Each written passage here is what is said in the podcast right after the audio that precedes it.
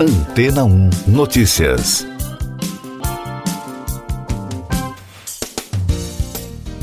Bom dia. Um estudo italiano fez com que uma prótese de mão conseguisse transmitir sensações de calor e frio sem a utilização de eletrodos ou intervenções cirúrgicas. O foco da pesquisa foi fazer a pessoa perceber essas sensações dentro da interação entre o corpo e o membro mecânico. Publicada na revista Science, a pesquisa conduzida por Francesco Iberiti, da Escola Superior Santana de Pisa, contou com o apoio de Silvestro Michera, de Santana, e do Politécnico de Lausanne, na Suíça, do Instituto Nacional de Seguros para Infortúnios no Trabalho da Itália e da empresa EPFL. O dispositivo criado pode ser integrado também nas próteses tradicionais e, em alguns casos, pode entrar na venda de equipamentos já acoplados, tanto para tato como para calor, detalhou uma reportagem especial da ANSA. Mitera disse à agência que nesses anos foram desenvolvidos vários métodos para conseguir dar às pessoas amputadas algumas sensações ligadas ao tato. A ideia agora era ver se seria possível dar a sensação de temperatura. Ainda conforme o especialista, eles começaram a experimentar dispositivos que são comercializados atualmente e que têm como foco dar a sensação do tato por meio do fenômeno chamado membro fantasma. Há alguns anos, essa sensação era considerada um distúrbio neurológico, mas agora começa-se a acreditar que ela ocorre por conta de uma reorganização não controlada das terminações nervosas. Iberiti cita, por exemplo, a descoberta de que no órgão residual de uma amputação é possível encontrar uma espécie de mapa de terminações nervosas associáveis a várias partes ao ponto que o fenômeno fantasma pode ser imaginado como uma espécie de porta de acesso alternativa para transmitir as sensações. Mais destaques internacionais no podcast Antena 1 Notícias. O vice-ministro das Relações Exteriores da China, Sun Weidong, convocou o embaixador japonês no país, Hideo Tarumi, para fazer um protesto pelas questões relativas a Pequim no comunicado emitido pelo grupo G7 que se reuniu na cidade japonesa de Hiroshima no fim de semana.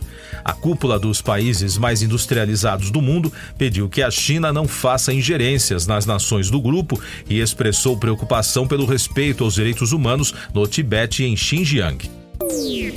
O presidente ucraniano Volodymyr Zelensky obteve novas promessas de entrega de material militar, além do apoio diplomático dos países do G7, após a Rússia declarar a tomada da cidade de Bakhmut.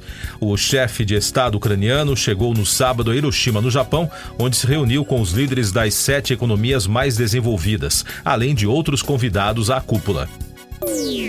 O partido governista de direita da Grécia Nova Democracia conquistou uma vitória avaliada como esmagadora nas eleições parlamentares neste fim de semana, mas por uma pequena margem não atingiu a cota necessária para formar um governo por conta própria, destacou a CNN.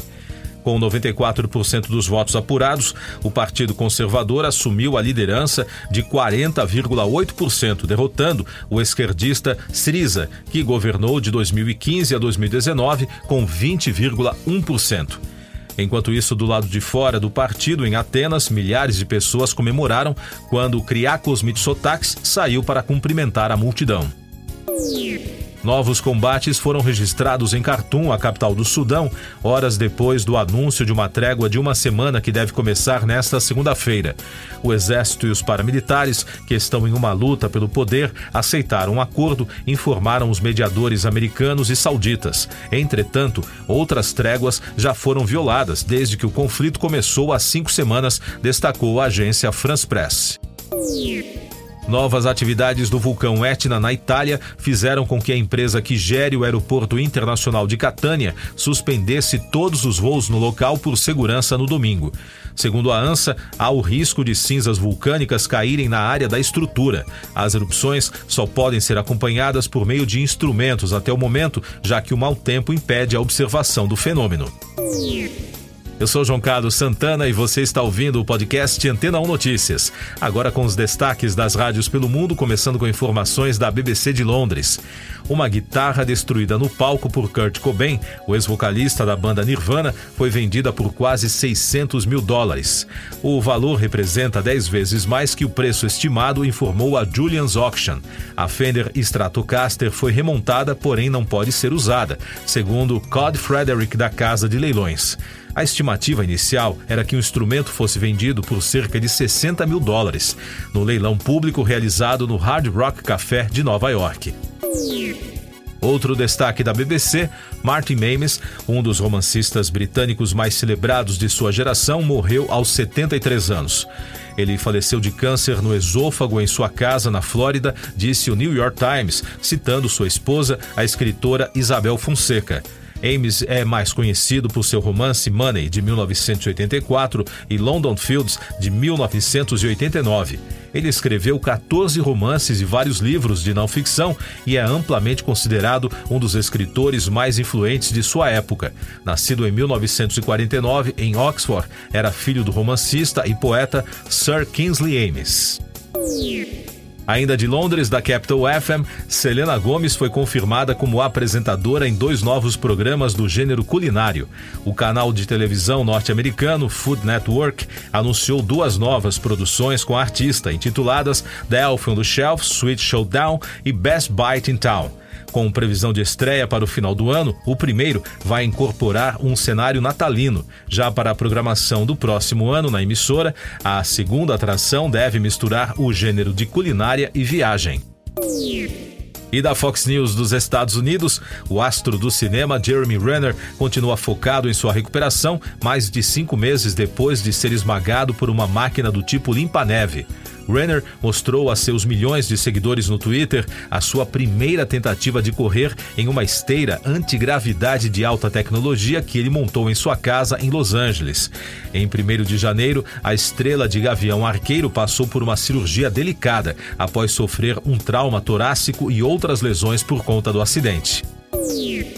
Siga nossos podcasts em antena1.com.br. Este foi o resumo das notícias que foram ao ar hoje na Antena 1.